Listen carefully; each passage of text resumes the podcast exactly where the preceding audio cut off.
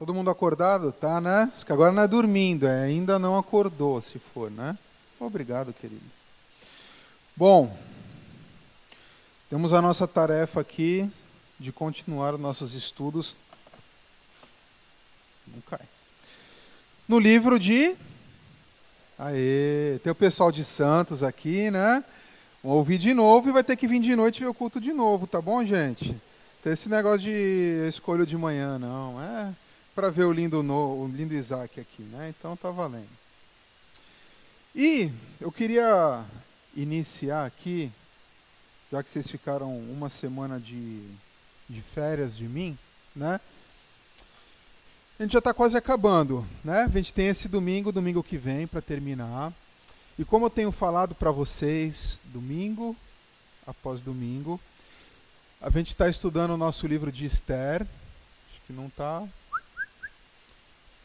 Ver se está no computador certo aí.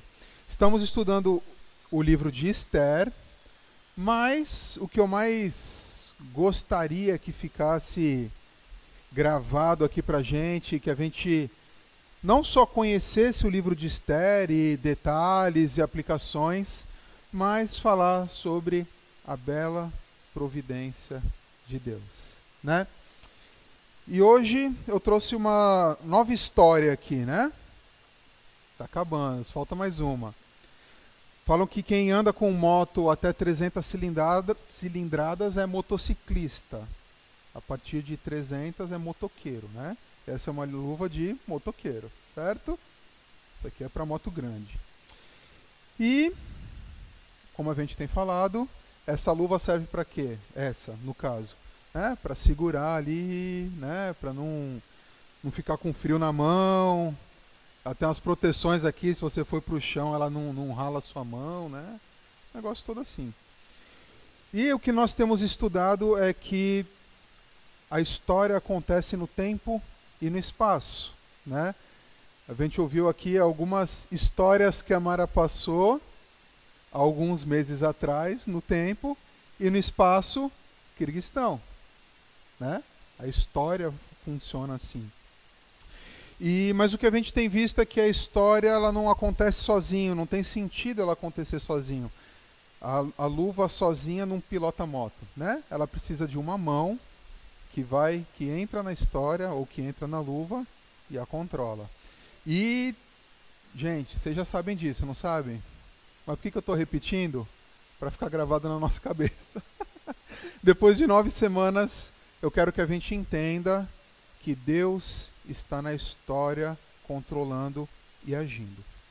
E já que vocês já estão craque nisso, que vocês já ouviram isso várias vezes, então já sabe contar isso, já viu uma luva, lembra da providência, eu trouxe quatro pensamentos que existem que a doutrina da providência pode refutar esses pensamentos, tá?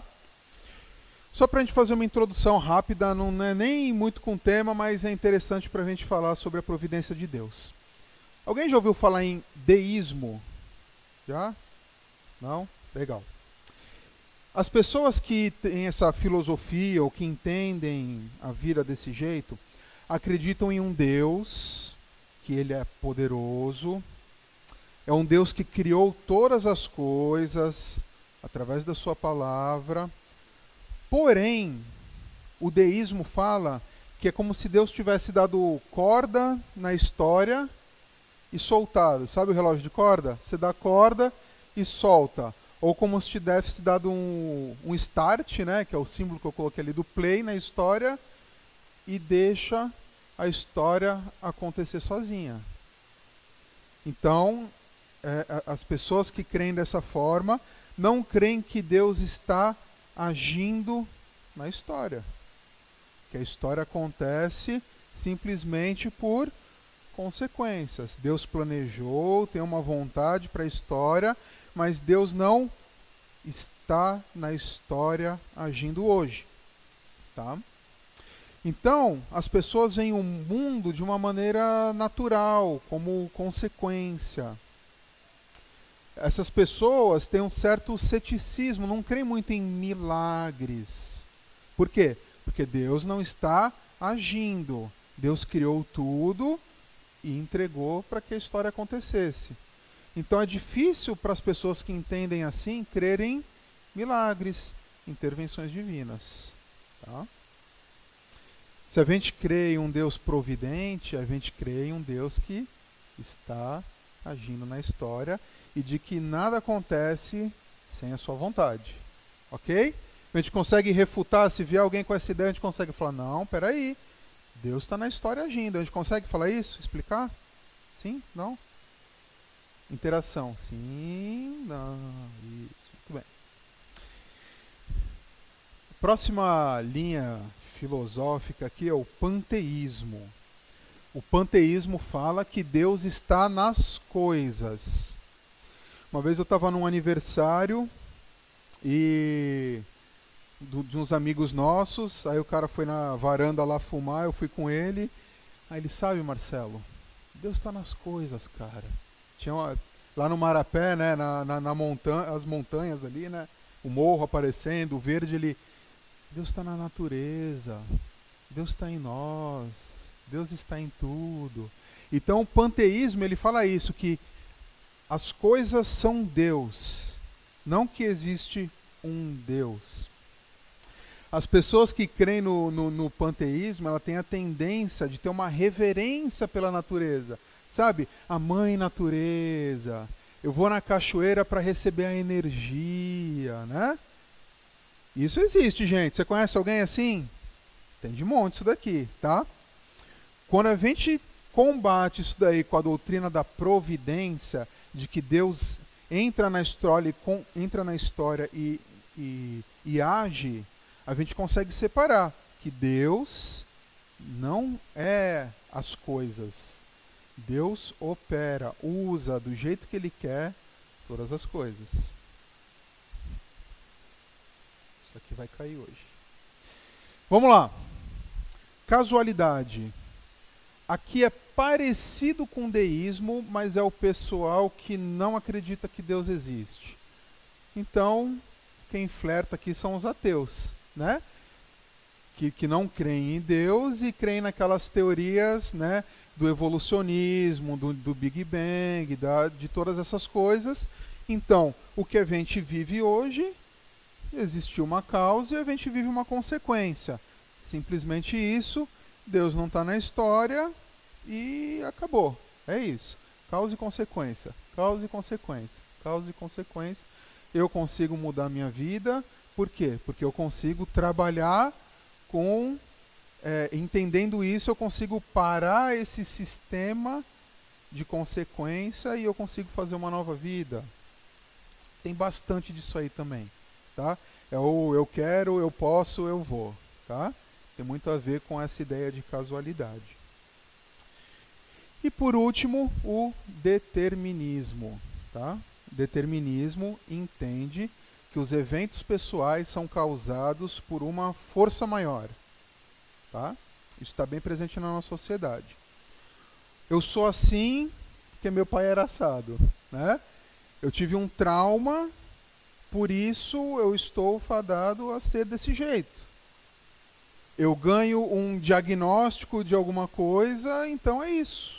O que eu tenho para viver é isso. Por quê? Não, porque eu sou assim estou e acabou. É isso que eu tenho que fazer e pronto. O meu passado, as ações que, que aconteceram comigo determinam quem eu sou. Tá? Quem flerta com isso daqui? Filosofias humanistas, né? que falam que a sociedade é a culpada, que o meio pelo qual você está é culpado e é isso que você tem para hoje. E também, não sei se você já ouviu falar daquele ultracalvinismo. São pessoas cristãs que falam que Deus ordena, então a gente não faz nada, né? A gente, uma daquelas biografias que a gente tem, que eu distribuí aí, é do William Carey. E para as crianças, essa história se chama Jovem Sente-se. Por quê? Porque William Carey era um jovem que queria fazer missões num contexto de que não tinha, e ele foi conversar com pessoas, líderes, falando: Deus precisa alcançar o o pessoal da Índia, o mundo, e os líderes falarem: jovem, sente-se. Se Deus quiser chegar lá, ele vai chegar. Né? As pessoas que creem dessa forma não evangelizam, porque elas entendem que se Deus quiser, Deus vai fazer. Determinismo. Deus para esses determinou, vai acontecer. Só que é de um, a gente entende isso, mas é de um jeito tão forte de que então não faço nada. Eu não me envolvo na obra de Deus. E a doutrina da providência fala que Deus age e determina sim, mas ele quer fazer isso com a gente. Né? Quando a gente falou de Esther, de fé, prudência e ação, foi isso. Onde Deus está agindo, e eu me junto com Deus e vou junto no seu plano. Então são quatro pensamentos aí que a gente vê que a doutrina da providência ela vai refutar isso daí, tá? Só para a gente ver que é uma coisa prática também. Se a gente entende quem Deus é e como Deus age de forma providencial, a gente consegue no dia a dia. Não, peraí, Deus não é tudo. Deus existe, está em todos os lugares, mas Deus é mais do que tudo, ele influencia o tudo. Né? Muito legal isso daí. Vamos orar então, antes da gente entrar no texto aqui? Abaixe sua cabeça. Deus, obrigado porque estamos aqui hoje, obrigado por esse dia, obrigado por tudo que já ouvimos aqui, porque louvamos ao Senhor, ouvimos falar do Kirguistão, conhecemos o Isaac. Obrigado porque o Senhor é maravilhoso e nada sai do seu controle, Deus.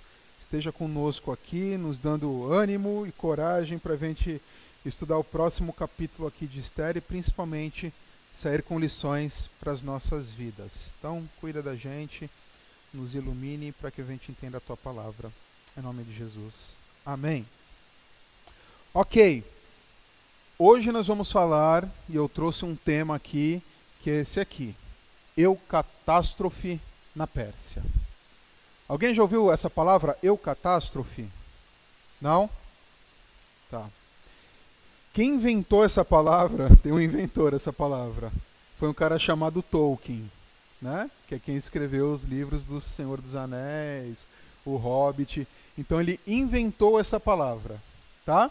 E ele usa essa palavra eucatástrofe quando algo está acontecendo e de repente acontece uma mudança repentina no final e a história vira de ponta cabeça. Isso se chama eucatástrofe, tá? Quem aqui já assistiu os filmes do Senhor dos Anéis? Só para eu saber, seu meu público. Tá. Quem já leu os livros do Senhor dos Anéis? Alguém já leu? Só a Paty. Caramba. Eu estou tentando ler o Hobbit, Paty, mas tá difícil. Vamos lá.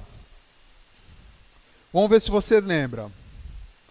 Frodo e Sam estão no Monte da Perdição, lá no final do terceiro filme.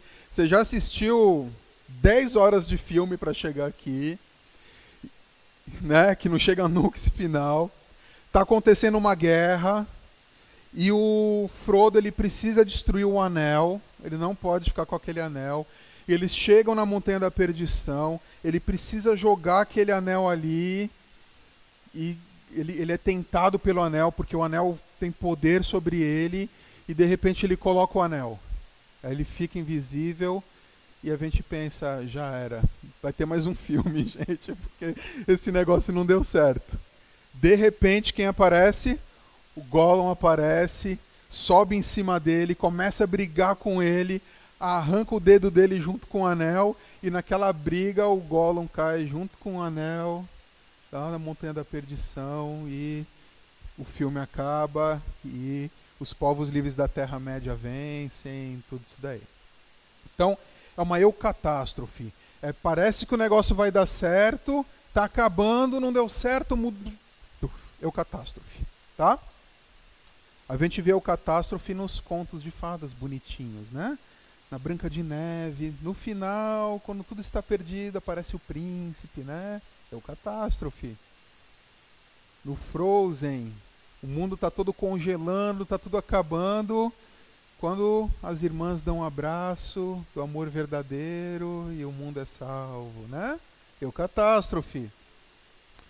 No futebol tem o catástrofe, gente? Opa, o Santos tá que tá na catástrofe aí, né? só, só no desespero, né? Só nos 47, só no. Né, tá, né? O de virada é mais gostoso, é o meu catástrofe, tá, gente? E a gente gosta de ver eu catástrofe na vida também. Sabe aquela história da pessoa que lutou e que nada dava certo e no final a vida muda e ela consegue vencer na vida aí. A gente gosta de ver essas histórias. Eu catástrofe. Nos empolga. E se no capítulo 7 de Esther, se você está lembrado do que aconteceu no capítulo 7, a coisa já estava acontecendo, Amã foi morto na sua própria forca, o desdobramento que a gente vai ver agora no capítulo 8 é verdadeiramente uma eucatástrofe. Então, abra sua Bíblia aí no capítulo 8 de Esther, a gente vai dar uma lida no capítulo inteiro aqui e tentar fazer umas aplicações. Vamos ver se vai dar tempo, a gente consegue. Ok? Estão aí comigo já? Já se adiantaram, né, gente? Tudo esperto. Vamos lá então. Vou pedir para vocês lerem para vocês darem uma acordadinha aí, hein? Vamos lá.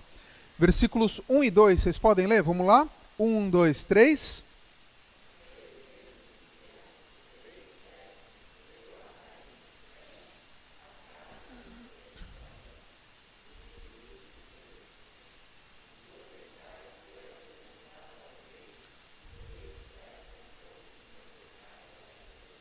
Mais forte, vamos lá.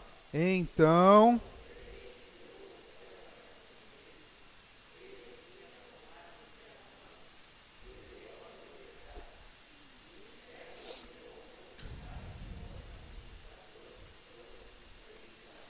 Ok, aqui é uma continuação então dos eventos que aconteceram no capítulo 7. Tá? Amã foi morto e naquele mesmo dia, tá? Então, não tem um tempo aqui entre os capítulos. Naquele mesmo dia, o que, que acontece? Xerxes dá Esther a casa e os bens de Amã. Vocês se lembram que Amã era um homem riquíssimo? Lembram disso? Então, é, o, os bens e a herança de Amã financeira é dada para Esther. Mordecai foi apresentado ao rei. Então, quando o rei honra Mordecai, vocês se lembram disso daí? Que, que Amã teve que andar com ele, falando isso é o que faz, o que o rei, aquele que o rei quer honrar. Ele não sabia que ele era parente de Esther, tio de Esther. Agora então ele é formalmente apresentado. Ó oh, rei, esse daqui é o meu tio, meu guardião, blá blá blá. Do primo, né? Meu guardião. O rei tira o seu anel. Lembra do anel dele que ele tinha dado para quem? para Amã e dá esse anel para Mordecai. E Esther nomeia Mordecai como administrador desses bens. Olha só, que dia, hein, gente? Vitória. Vitória na Pérsia, hein? O inimigo é morto e toda a herança do inimigo é dada a Esther e a Mordecai. Só que uma parte da herança de Mordecai, de Amã, continuou. Que herança é essa? Um decreto para matar judeu. Então a história não, não, não termina aqui, porque ainda havia um decreto e o dia de matar judeu já estava lá determinado, o dia do genocídio, e não era isso que Esther tinha pedido. Esther não queria os bens de Amã, não queria nada disso. Ela queria que o povo fosse salvo, que anulasse o dia de matar judeu. Então, a gente vai para o versículo 3.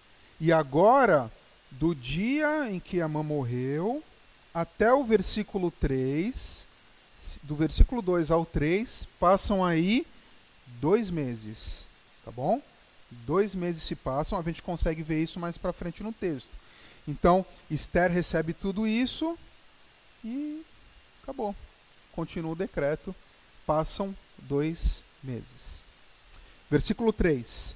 Depois, Esther se jogou aos pés do rei e, chorando, pediu que anulasse a ordem de Amã, o descendente de Agag, e que não deixasse que o terrível plano de Amã contra os judeus fosse executado. Então Esther agora se apresenta ali desesperada, acabou a pedagogia do banquete, né? E é isso que tem. O, o nível ali entre os judeus estava tenso. Lembra que eu falei? Eles marcando, faltam 360 dias para eu morrer, faltam 359 dias para eu morrer, e o tempo passando. Versículo 4: O rei estendeu o cetro de ouro para Esther. Veja, Esther se expôs de novo ele se levantou e ela se levantou e ficou em pé diante dele. Então disse: Se for do agrado do rei, e se eu puder contar com a sua bondade, se o senhor achar que o que eu peço está certo, então assine um decreto anulando a ordem de Amã, a ordem que o filho de Amedata e descendente de Agag deu para que o nosso reino inteiro, todos os judeus sejam mortos pois eu não poderei suportar a destruição do meu povo e a morte dos meus parentes. Então Esther, ela vem novamente fé, prudência, ação, usando as palavras certas, como a gente viu da primeira vez que ela falou. E Esther usa uma palavrinha que é só um detalhe, né? Ela fala aí a ordem de Amã. Ela não fala o decreto de Amã. Esther, de alguma forma, aí também está tentando convencer Xerxes de que ah, é uma ordem, é uma carta, essa palavrinha aí. De que não é um decreto, pode anula isso daqui para mim. E a gente sabe que os decretos na Pérsia pode ser anulado, gente? Não pode. Então Esther estava de novo pedindo uma coisa impossível. De maneira prudente, né? Se for do agrado do rei, se eu puder contar com a sua bondade. Xerxes, você é tão generoso, dá tantos banquetes. O ah, que, que Xerxes respondeu, gente? Versículo 7. E o rei Xerxes disse a rainha Esther ao judeu Mordecai: Eu mandei enforcar Amã por causa do plano que ele havia feito para matar os judeus, e dei todos os seus bens a Esther mas uma ordem dada em nome do rei e carimbado com anel real. O que, que fala aí? Mordecai estava junto aqui, vocês veem? E o que Xerxes fala é: não posso fazer nada, meus queridos. Ordem minha não pode ser desfeita. Eu já não te dei, Esther, o que você queria. Né? Você não, já não, tu não tá rica agora, tá aí, não tá bom ainda. Não posso fazer nada. Mas o versículo continua aí no 8, né? Porém, escrevam o que quiserem aos judeus, assinem em meu nome e selem as cartas com o meu anel. Xerxes sendo quem? Xerxes, né? Pega o anel aqui, vai, vai, pega aí, faz o que quiser, se vira, tá? Então, a história parece que está se repetindo, não parece? Quando, ele, quando Amã pediu uma coisa, o Xerxes não fez isso? Pega o meu anel aí, faz o que você quiser. Parece que a história em Esther ela vai se repetindo. E agora, atenção, nós vamos ler, curiosidade bíblica, o maior versículo da Bíblia, hein? Esther, capítulo 8, versículo 9, é o maior versículo da Bíblia. Legal, né? Mas vamos lá. Isso aconteceu no dia 23 do terceiro mês. Está vendo? Porque a gente sabe que passaram dois meses aqui? Tá? O mês de Sivan. Mordecai mandou chamar os secretários do rei e ditou um decreto aos judeus, aos representantes do rei, aos governadores das províncias e aos chefes dos vários povos em todas as províncias do reino, que eram 127 ao todo, iam desde a Índia até a Etiópia. O decreto foi traduzido para todas as línguas faladas no reino e cada tradução seguia a escrita usada em cada província. Olha o detalhe o decreto foi copiado também na língua e na escrita dos judeus. As cartas foram escritas em nome do rei e carimbadas com um anel real e levadas por mensageiros montados a cavalos, criados nas estrebarias do rei. Provavelmente, então, Mordecai já tinha um plano em ação. Eles ou pensaram rápido ali e fizeram um decreto da mesma maneira que se fazia decreto na Pérsia, em nome do rei. De novo, era uma ordem do rei, era um anel do rei, mas quem escreveu foi Mordecai. Vamos ver o que fala esse decreto então. E a gente vai. Vocês se lembram do decreto de Amã? O que, que tinha que acontecer? Lembram? Tinha o dia certo para matar judeu, tinha que matar todos os judeus, exterminar e roubar os bens deles. É isso? Vamos ver o que, que eles inventaram aqui para nesse dia aí. Nas cartas, o rei dava autorização aos judeus de todas as cidades do reino para se organizarem e se defenderem contra qualquer ataque. Se homens armados de qualquer povo ou qualquer província do reino atacassem os judeus, esses poderiam combatê-los e matá-los podiam acabar com todos os seus inimigos, até mesmo as mulheres e as crianças, e ficar com seus bens. Em todas as províncias, os judeus tinham ordem para fazer isso no dia marcado para a matança, isto é, o dia 13 do 12 mês, o mês de Adar. Uma cópia da ordem do rei deveria ser publicada como lei e ser lida em público em todas as províncias para que no dia marcado os judeus estivessem prontos para se vingar dos seus inimigos. O rei deu a ordem, os mensageiros montaram cavalos ligeiros da estrebaria real e saíram depressa. O decreto foi lido em público, também em Suzã, a capital. Então, o que, que esse decreto falava? Vamos lá. Ele falava que os judeus deveriam se organizar. Então, eles tinham aí nove meses para se organizarem e eles poderiam se defender contra qualquer ataque. Eles poderiam atacar os outros povos? Não. Eles poderiam se defender. Você veio me atacar, eu me defendo. Tá? Então, no, e isso quando? Só em um dia do ano. No dia de matar judeu. Tá? Nesse dia em que foi o, o, o dia lá do decreto, eles poderiam se defender. Tá? E poderiam ficar com os bens também dessas pessoas que eles lutariam ali. Tá?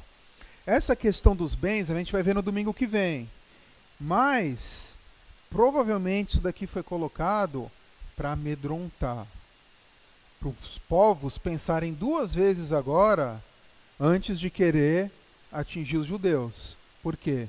Eles iam perder tudo e ainda iam perder, iam morrer e a família ainda ia ficar sem os bens. Tá? Mas a gente vai ver como o povo agiu na semana que vem só. Mas olha aí o catástrofe acontecendo aqui. Olha o versículo 15. Mordecai saiu do palácio. Peraí. Você se lembra qual era o sonho de Amã? Quando Xerxes perguntou o que, que eu tenho que fazer para honrar uma pessoa, o que, que Amã falou? Coloca a roupa do rei, vai no cavalo do rei, com a coroa do rei, né? Olha o que aconteceu aqui no versículo 15. Mordecai saiu do palácio usando uma roupa real, azul e branca, com uma grande coroa de ouro na cabeça, uma capa vermelha de linho fino Todos os moradores da cidade de Suzã ficaram muito contentes e soltaram gritos de alegria. Então, Mordecai agora, olha a história virando. Mordecai agora, ele é honrado não porque ele descobriu uma falcatrua lá, mas ele é honrado porque agora ele era o primeiro ministro da Pérsia. Mordecai agora era um homem de poder.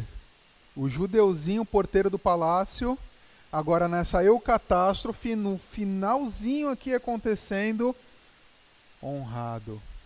Não mais porteiro, mas primeiro-ministro do maior império. Olha a mudança, olha a, a virada no final da história acontecendo aqui.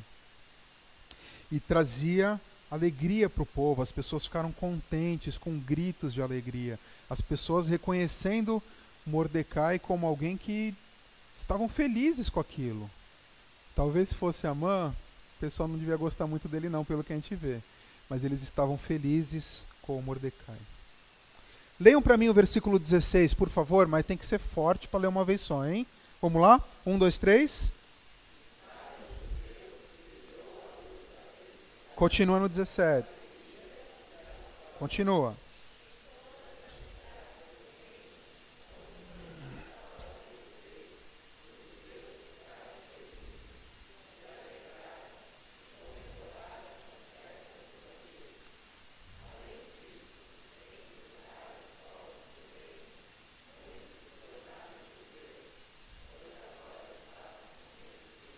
Olha só que loucura isso daqui, gente. Então a gente vem construindo uma história que tem uma introdução, os banquetes, Xerxes põe Vasti para fora, Esther aparece, quem é honrado? Amã é honrado, Amã faz um decreto para matar judeu, e o que, que acontece aqui que eu expliquei para vocês? O rei sonha. O rei sonha e abre num livro da história do reino, o D.O. da Pérsia, e a história começa a mudar. E aí, Amã morre, decreto, Mordecai sendo honrado agora. Olha a história aqui subindo, o principal que a gente fala da doutrina da providência, um Deus agindo no sonho do rei, e agora a história se repetindo ao contrário aqui. E quem que está controlando tudo, gente? Deus, que controla o sonho do rei, que deixa, faz o rei abrir, porque estava com insônia, num livro, e a partir dali a história começa a mudar. E aí o catástrofe estava acontecendo na Pérsia, né? Lá no começo da história, como que os judeus estavam? Chorando, cinza na cabeça, roupa de camelo, falando eu estou morto, já era, daqui a 11 meses eu vou morrer. E agora como que eles estavam? Está escrito aí. Felizes, se alegraram, comemoraram com festas e banquetes. Olha mais um banquete aí na nossa história de Esther. Olha Deus virando a história Deus transformando a história de uma maneira invisível. Né? A gente já falou, em Esther Deus não é citado, não tem sacrifício, não tem nada. Mas a gente lendo, a gente vê que existe um Deus entrando na história e controlando a história para preservar o seu povo, para que seu povo não fosse aniquilado, porque ele havia prometido e a gente já conversou sobre isso que viria alguém descendente de Davi que precisaria vir para reinar, esse alguém é Jesus. Se o povo da Pérsia, o povo judeu na Pérsia fosse destruído, essa promessa não poderia acontecer. Deus quis preservar o seu povo e vai usando do seu poder, muitas vezes, nos bastidores. Então, o povo que estava com medo agora estava feliz. E o texto fala no final aí que entre os vários povos do reino, muitos se tornaram judeus. Por quê? Porque estavam com medo deles. Então aquele que só estava ali afiando a faca, né? Olhando a casa do judeuzinho, opa, aquele carro dele é melhor que o meu. No dia 13 lá eu vou entrar lá, vou matar ele e pegar o carro para mim. Agora ele já estava Rapaz, eles vão se organizar. Já estava lavando o carro dele. Já estavam com medo. E alguns não se converteram ao judaísmo, mas mudaram de lado. Opa, eu vou ficar com esses daqui. Esses daqui vão, eles, acho que eles estão com sangue nos olhos aqui. Eles vão, vai, vai ser melhor ficar do lado do judeu do que ficar no lugar do outro povo. E era a conversa do bar, né? E aí, quem é que vai ganhar isso daí? Será que é judeu? Será que são os outros? O que, que vai acontecer? E faltando nove meses ali para o negócio acontecer. Percebe que agora, no final da história, a situação virou? No final da história, conseguiram pensar, coincidência, né? São muito inteligentes, sei lá.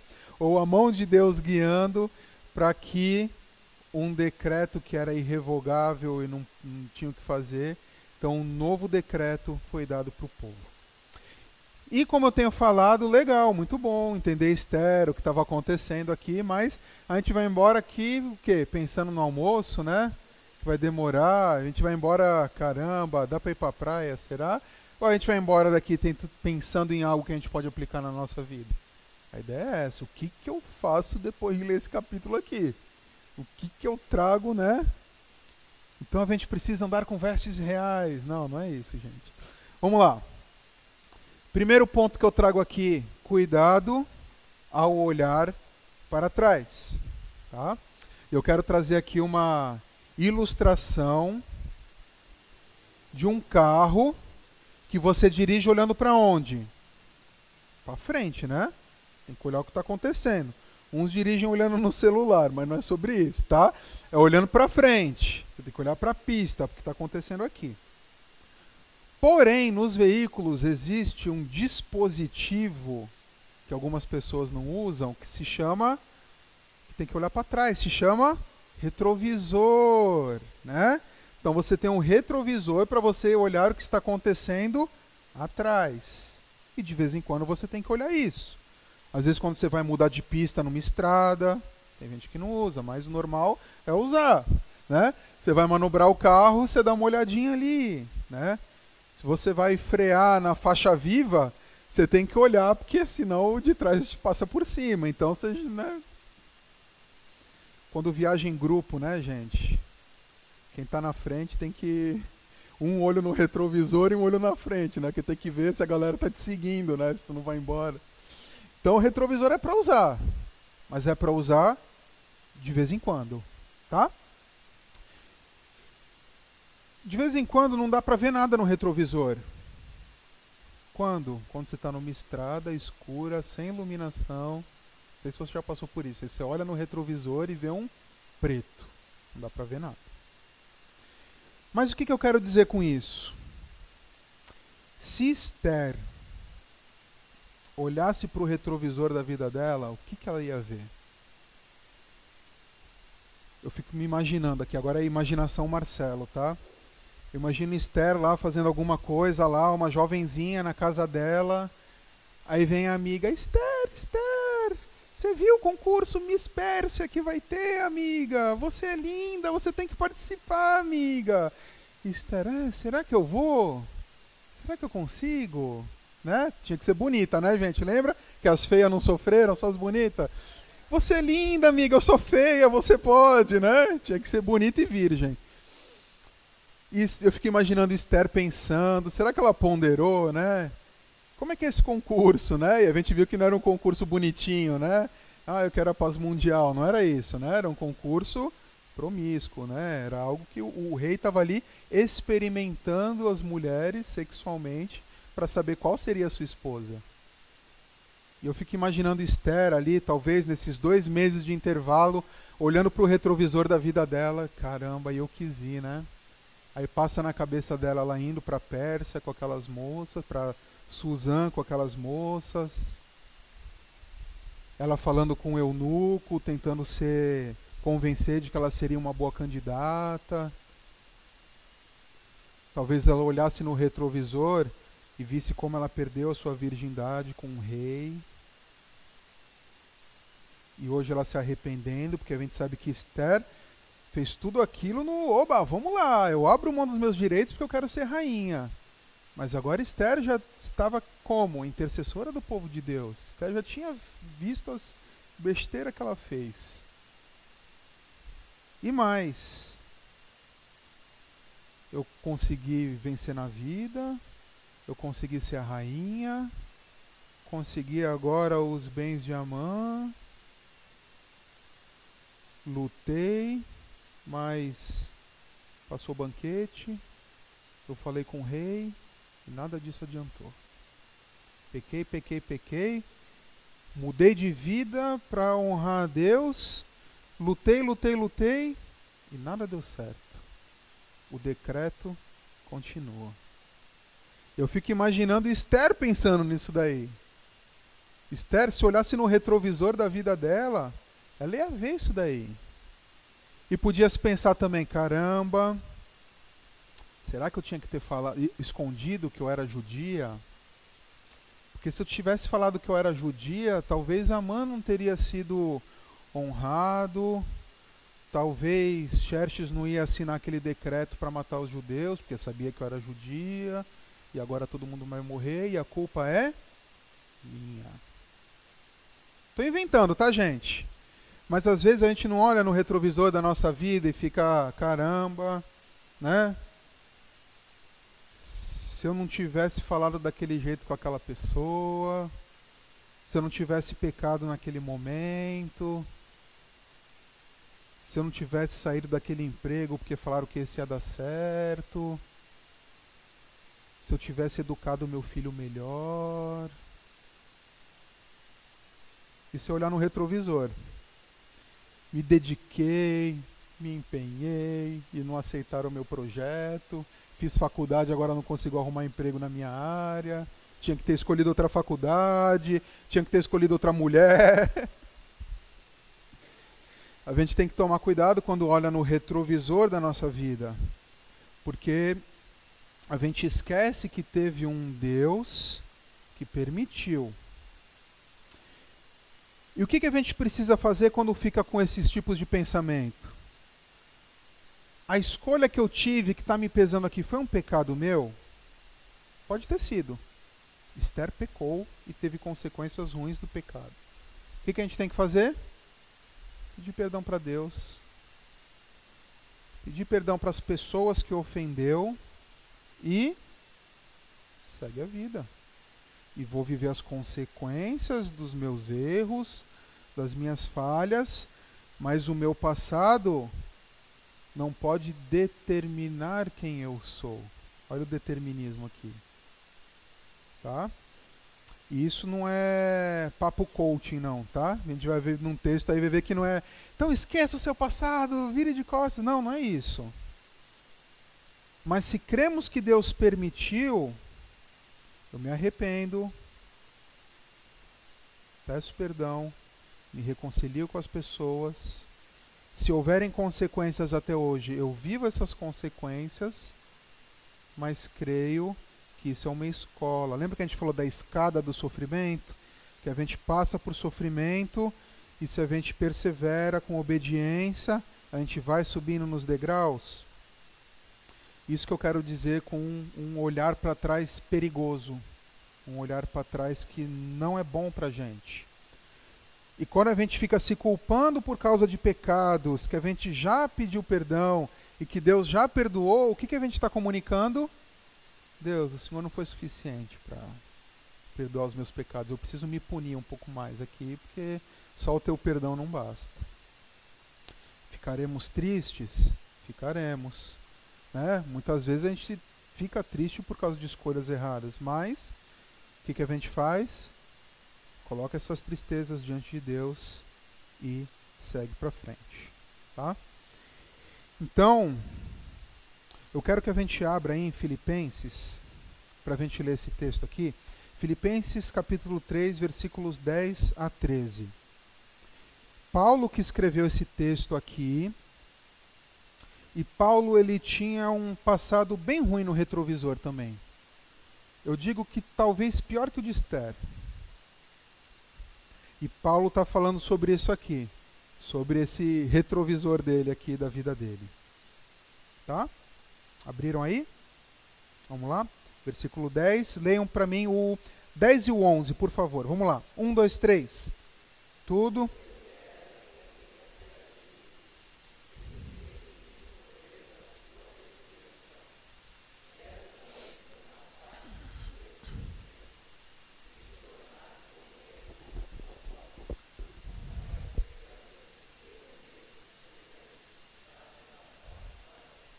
Então, Paulo está falando aqui: o que eu quero é conhecer a Cristo. Ele já conhecia Cristo, certo? Ele queria conhecer mais. Paulo está falando aqui de santificação, conhecer mais, estar mais perto de Cristo. Tudo que eu quero é isso: conhecer a Cristo e sentir em mim o poder da sua ressurreição. Tá? E ele fala que quer tomar parte nos sofrimentos e se tornar como ele na morte, com a esperança de que ele seja ressuscitado, de que no final da vida ele seja ressuscitado esteja com Jesus e assim ele o conheceria plenamente. Versículo 12: Não estou querendo dizer que já consegui tudo o que quero ou que já fiquei perfeito, mas continuo a correr para conquistar o prêmio, pois para isso já fui conquistado por Cristo Jesus. Cristo Jesus já havia conquistado Paulo, chamando ele para conversão. E o que ele está falando é o quê? Eu continuo, eu estou numa corrida, a minha vida é para frente, a minha vida é em obediência, conhecer mais a Cristo. E no versículo 13 que ele vai falar do passado dele aqui. É claro, irmãos, que não penso que já consegui isso. Porém, uma coisa eu faço: esqueço aquilo que fica para trás e avanço para o que está na minha frente. E o que, que é isso que Paulo está falando que eu esqueço? A gente teria que ter mais tempo e ler os versículos anteriores. Mas, basicamente, é um esforço de Paulo de obedecer a Deus pela lei. Ele fala lá nos versículos de 3 a 6 que ele, ele passava pelas cerimônias corretas dos judeus, que ele foi circuncisado, circuncidado no dia certo, que ele era um ju, judeus raiz, de família de hebreus. E ele amava tanto a Deus e entendia tudo tão errado que ele perseguia os cristãos. Ele era um perseguidor dos cristãos e de Cristo. Então, se tinha cristão, a vida dele, em determinado momento, foi dar um jeito para exterminar com esses cristãos. Então, quando Paulo olhava no retrovisor, ele via um Paulo que se opunha a Cristo. Só que o que, que ele está falando aqui? Eu esqueço aquilo que fica para trás e olho para o que está na minha frente. E por que, que eu falo que isso não é papo de coaching? Né? O coaching ele, ele, ele vai na, na, na ideia da casualidade, né? Consequência, consequência. E ele fala: então você tem que abandonar o que te prende, você tem que abandonar o que te, que te deixa para trás e caminhar. E vai atrás dos seus objetivos. Não é isso que Paulo está falando aqui. O que, o, o que Paulo está falando é: isso já foi perdoado, passou. Cristo apagou isso, fez um X, apagou a minha culpa.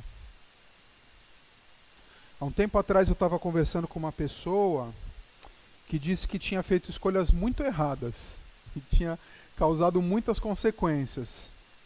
Mas foi legal que ele foi me explicando de que hoje eu vivo as consequências das minhas escolhas erradas, mas antes isso me pesava, isso me deixava para baixo. Por quê? Porque eu via que eu magoei muitas pessoas. Mas hoje eu vivo as mesmas consequências porém eu sei que Cristo me perdoou. E isso me deixa mais leve para eu conseguir suportar essas consequências. É exatamente isso, não é porque a gente esquece, é porque Cristo perdoou. Ele não colocou uma pedra em cima, ele apagou, ele arrancou aquilo e isso não pesa mais sobre você. Então, quando a gente olha no retrovisor da vida, a gente vai ver o que a gente fez? Sim, mas isso não é um peso, porque se você já pediu perdão, Deus já perdoou. E aí sim, você olha para frente e avança para o que está para frente. E foi o que Esther fez aqui. Depois dos dois meses ali em silêncio, que nada tinha dado certo, ela vai de novo para Xerxes. É o que ela tinha. Ela era rainha, ela estava no poder, Mordecai estava no poder, o que ela tinha era isso. Então ela se apresenta de novo diante de Xerxes e fala: "Estou desesperada, faz alguma coisa", e as coisas caminharam. Então, quando a gente fala de cuidado ao olhar para trás, é dentro disso. Mais um, um pequeno exemplo aqui também, agora pessoal meu. Quando eu era um jovem, acho que eu não era casado ainda. Era, Carol, quando eu fiz o DL lá? Acho que não, né? a gente eu trabalhava numa empresa de tecnologia e me colocaram lá para fazer um curso, que todo mundo ia no curso e achava legal e as pessoas voltavam meio biruta. Eu falei, ah, tá bom, vou lá, né? que era num hotel, meio mistério, segredo tal. Então devia ter uns 21 anos por aí. 20, 21, 22. E era um curso humanista no sentido de que você é o centro do universo. E o curso chamava Desenvolvimento e Liderança, que é, é o pessoal que trata com neurolinguística. Não sei se já ouviram falar sobre isso. Então é um negócio que assim, as dinâmicas que aconteciam lá era assim. Ah, agora a gente vai falar sobre perdão. Você precisa perdoar pessoas. Aí vinha a música, a luz, eu via as pessoas chorando, desesperada, jogada no chão, e eu assim, né? Já pedi perdão de tudo na minha vida, não tem ninguém para perdoar. E as pessoas ali, né? Aí tu tinha que juntar com outra pessoa e a pessoa falava com você como se fosse a pessoa que ela tinha que perdoar. Aí chegava na minha hora, o que, que eu ia falar? Não ia falar nada, não precisa perdoar ninguém. Né? Mas dá para ver a culpa das pessoas. Agora é a hora da raiva. Aí passa, almoça, come, come, come para ficar legal, né? Beleza. A raiva. Aí trouxeram um saco de milho lá, as pessoas, pá, pá, desconta a raiva, pá. E eu, que raiva que eu tenho? Deus já perdoou tudo na minha vida. Eu tava ali, ó, só senti uma opressão que eu já não sei se era espiritual ou emocional, né? De ver tudo aquilo ali, mas depois, qual é a maior tristeza da sua vida? E as pessoas andando torta e não sei o que. E eu não tenho a maior tristeza da minha vida. Não tem. Eu tive tristezas na minha vida, sim. Eu tive pessoas para perdoar, sim. Eu tive raiva, sim. Mas ficou para trás. E eu tinha convicção disso. De que o quê? ficou para trás, Deus já perdoou, está resolvido na minha vida. Bola para frente. E é engraçado que as pessoas saíam dali renovadas. Nossa, eu sou um, é, é águia, não sei o que de águia, não lembro. Mas as pessoas saíam dali, nossa, nem podia contar, né, gente? É segredo do curso, né? Está bom. Mas as pessoas saíam dali renovadas, mudava de vida, era uma pessoa melhor. Só que estavam instalando um ar-condicionado, num trem que estava levando essas pessoas para o inferno. Elas só estavam se esquecendo daquilo que passou, porque o objetivo delas era o quê? Melhorar de vida, empreender, ser uma pessoa melhor. Quando a gente fala que eu esqueço que fica para trás bíblico, é porque foi perdoado, acabou. Eu não sofro mais a culpa das coisas que eu estou vendo aqui no meu retrovisor. E faz o quê? anda para frente. E vou em frente. Vou na corrida. E esse é o segundo ponto aqui. A gente toma cuidado ao olhar no retrovisor e a gente olha para frente. Esther estava lá no topo da vida dela. Né? Esther estava rica, rainha do maior império, tinha tudo, o primo honrado, inimigo morreu, tudo certo. Mas Esther continua ainda olhando para o seu povo. Se a gente vê os dois primeiros versículos de Esther, né? Ah, a mãe morreu, ela recebeu os bens e viveram felizes para sempre. Um leitor desatento ali poderia falar: legal, fechou, deu tudo certo, né? Mas não. Tinha um problema ainda. Tinha um problema grave para ser resolvido. Esther não se contentou quando as coisas deram certo, quando as coisas caminharam ali.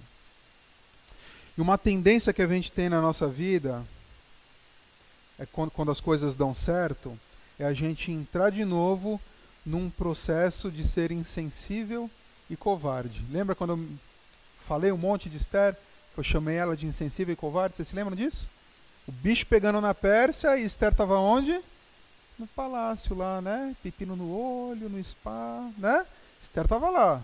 E Mordecai, Esther, e Esther deu roupinha para Mordecai. Mordecai falou: Não quero roupa, Esther, o bicho está pegando. Né? O que, que acontece de vez em quando? A gente ora e passa por dificuldade. E Deus age.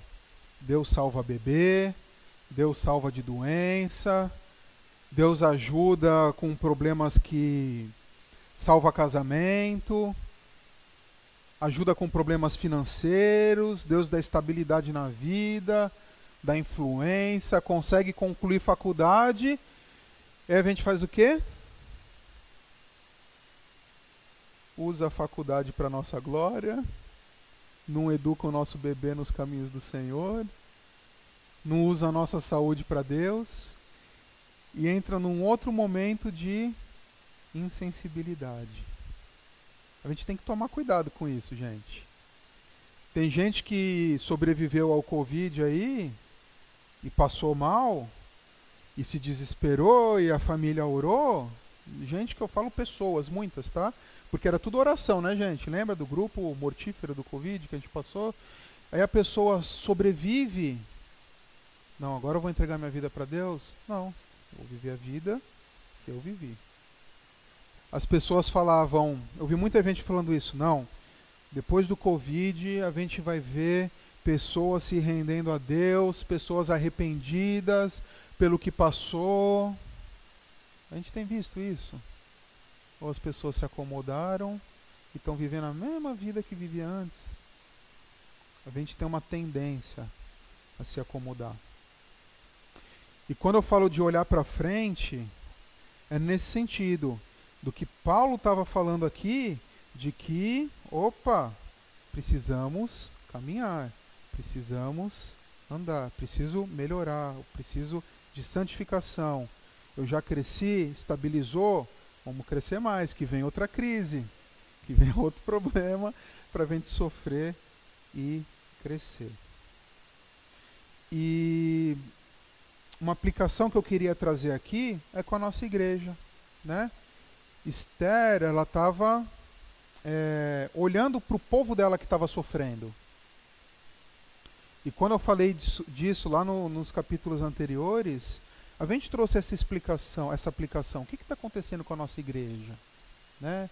Será que estamos insensíveis com meus irmãos que estão sofrendo? E trago isso de novo, o, o olhar para frente é isso, é o olhar, né? As mulheres 50 mais e 60 mais olharem as 30, 40 que tem a idade das filhas e opa, Vamos orientar, vem aqui na minha casa. Né? É, você olhar o seu irmão pecando e vamos ver o que esse cara precisa, se é de ânimo, se é de incentivo, se é de correção. Você vê a pessoa da sua célula que é preguiçosa e com carinho e amor para ajudá-la, opa, vamos junto então. Vamos ser sensíveis ao povo de Deus. Eu estava pensando outro dia, conversando com o Sérgio até, que a gente falou, cara, na nossa igreja tem médicos, tudo no plural, hein, gente? Médicos, enfermeiros, auxiliares de enfermagem, fisioterapeutas, assistentes sociais, nutricionistas. Olha só, gente. Tá, tá pronto, é junta, é 2025. Vamos viajar não sei para onde, vamos ter uma experiência para ver a realidade sei lá de quem, do Ribeirinho, do, do Kirguistão. Vamos fazer uma viagem em 2030 para o Kirguistão? Não dá para fazer, gente? Planeja, vamos.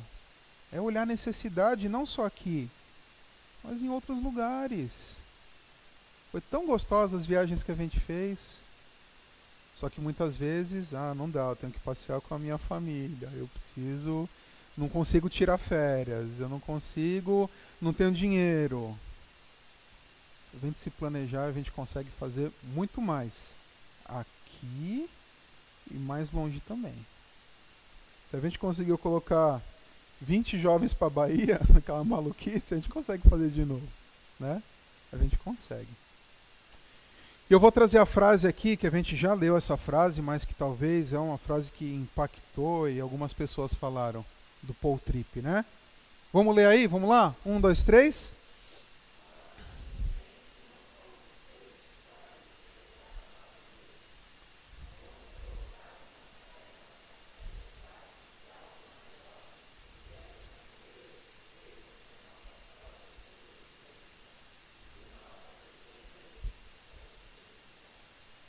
Lê aí essa frase. Vê se você concorda.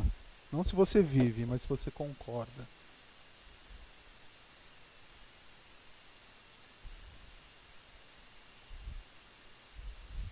A nossa vida não é nossa, gente. Nossa vida ela foi criada, ela foi gerada por Deus, por um Deus providente, para ir além do que a nossa, como que ele fala aí? Pequena, cadê? Ah, pequena definição de felicidade. Ela não foi feita para a gente sobreviver e da nossa pequena é, definição de felicidade. Lá em 1 João, eu não vou nem pedir para vocês abrirem, mas lá em 1 João 4, de 7 a 10, ele fala assim: Queridos amigos, amemos uns aos outros, porque o amor vem de Deus. Quem ama é filho de Deus e conhece a Deus. João está falando, igreja, vamos nos amar, porque a pessoa que ama é filha de Deus. Então você é filho de Deus, consequência, amor. Pois quem não ama, não conhece, pois Deus é amor. E ele continua: Foi assim que Deus mostrou seu amor por nós. Ele mandou o seu único filho ao mundo para que pudéssemos ter vida por meio dele. E o amor é isso. Não fomos nós que amamos a Deus, mas foi ele que nos amou e mandou o seu filho para que por meio dele os nossos pecados fossem perdoados. Amigos, se foi assim que Deus nos amou, então nós devemos amar uns aos outros. Fica óbvio e fica claro que na nossa existência existe uma obrigação de amarmos, de sermos ativos. Que nessa nossa caminhada de santificação tem muita coisa para a gente obedecer a Deus. Mas eu estou afunilando aqui, trazendo um amar uns aos outros. Ao olhar o povo que está sofrendo, e mesmo que eu já estou estável, agir e amar e conseguir enxergar os meus irmãos. Não ficar só ali na herança de Amã, benzinha e segue a vida. Esther não ia ser mais morta. Esther já estava assim junto com, com Xerxes. Mordecai não ia morrer. Ia, não, não ia rolar isso ali. Eles podiam muito bem seguir a vida. Mas tinha gente sofrendo como tem gente sofrendo aqui. Eu queria terminar falando sobre essa esperança do povo que fala no final, né? Mordecai honra, honrado, o povo olhando para Mordecai e falando: Uau, esse é o primeiro-ministro. E as pessoas com medo dos judeus, e os judeus dando banquetes, felizes pelo que Deus estava fazendo ali no meio deles. E ao olhar para Mordecai, e por essa situação que a Pérsia estava vivendo, eu me lembro de outra eucatástrofe que salvou o mundo. A gente vê um homem, um mestre, Jesus, que no final da vida dele aqui como homem, estava nu, sozinho, dilacerado, humilhado, crucificado entre ladrões e não tinha feito nada. E qual é a catástrofe, gente? Quando no terceiro dia a história vira e ele ressuscita. A catástrofe é quando ele fala está consumado, é o decreto de Jesus, né? Está consumado. E com a ressurreição a gente está salvo. Ah, agora que ele falou que está consumado, agora que ele ressuscitou, agora o jogo virou e agora a gente pode banquetear. A gente pode fazer o banquete que é a ceia, de se lembrar dessa eucatástrofe que Deus fez por nós. Né? E essa eucatástrofe é maior do que a catástrofe do livros, dos livros de Tolkien, do que jogo de futebol, história feliz. É algo que muda, tem o poder para mudar as nossas vidas. Essa a, a gente leu a da Pérsia, mas tem uma eucatástrofe na nossa vida, que é o que? A vitória que Jesus conquistou na cruz. E o povo feliz e a igreja ali em Atos banquetes, não é isso que a igreja fazia? Se juntava, estava feliz, estava animada de novo, banquetes, festa, sofrimento tinha, tinha perseguição, mas esqueceu o que ficou para trás. Os discípulos ali tinham que esquecer que negaram Jesus, que abandonaram Jesus, mas olhando para frente. E que a gente possa também banquetear, que a gente possa, quando está com nossos irmãos, ter essa alegria dessa vida que a gente tem, que nos leva de novo a olhar para frente e servir e amar uns aos outros. E para a gente fazer uma pequena revisão aqui, vamos passar a música aqui. Cuidado ao olhar para trás. Cuidado.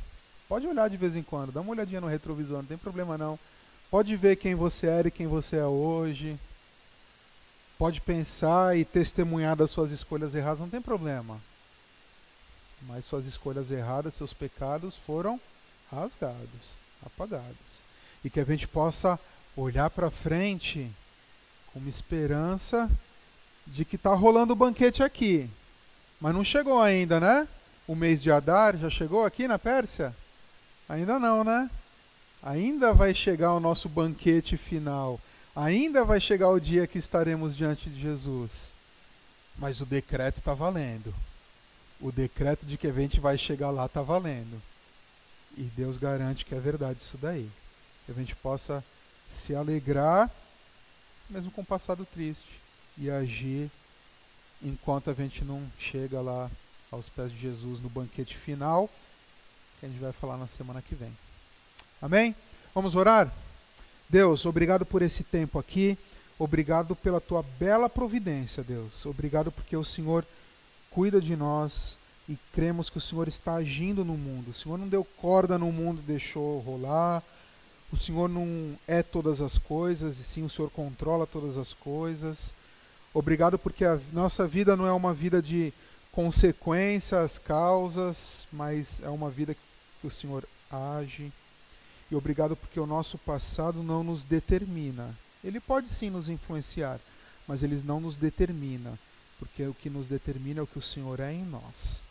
Obrigado por esse livro escrito há tantos anos que fala tanto para nós hoje, Deus, e que possamos sair daqui com cuidado ao olhar para trás, mas principalmente olhando para frente, olhando para aquilo que o Senhor quer da gente e que a gente possa obedecer e principalmente, como foi falado aqui hoje, servir e amar a tua igreja. E é em nome de Jesus que eu oro. Amém.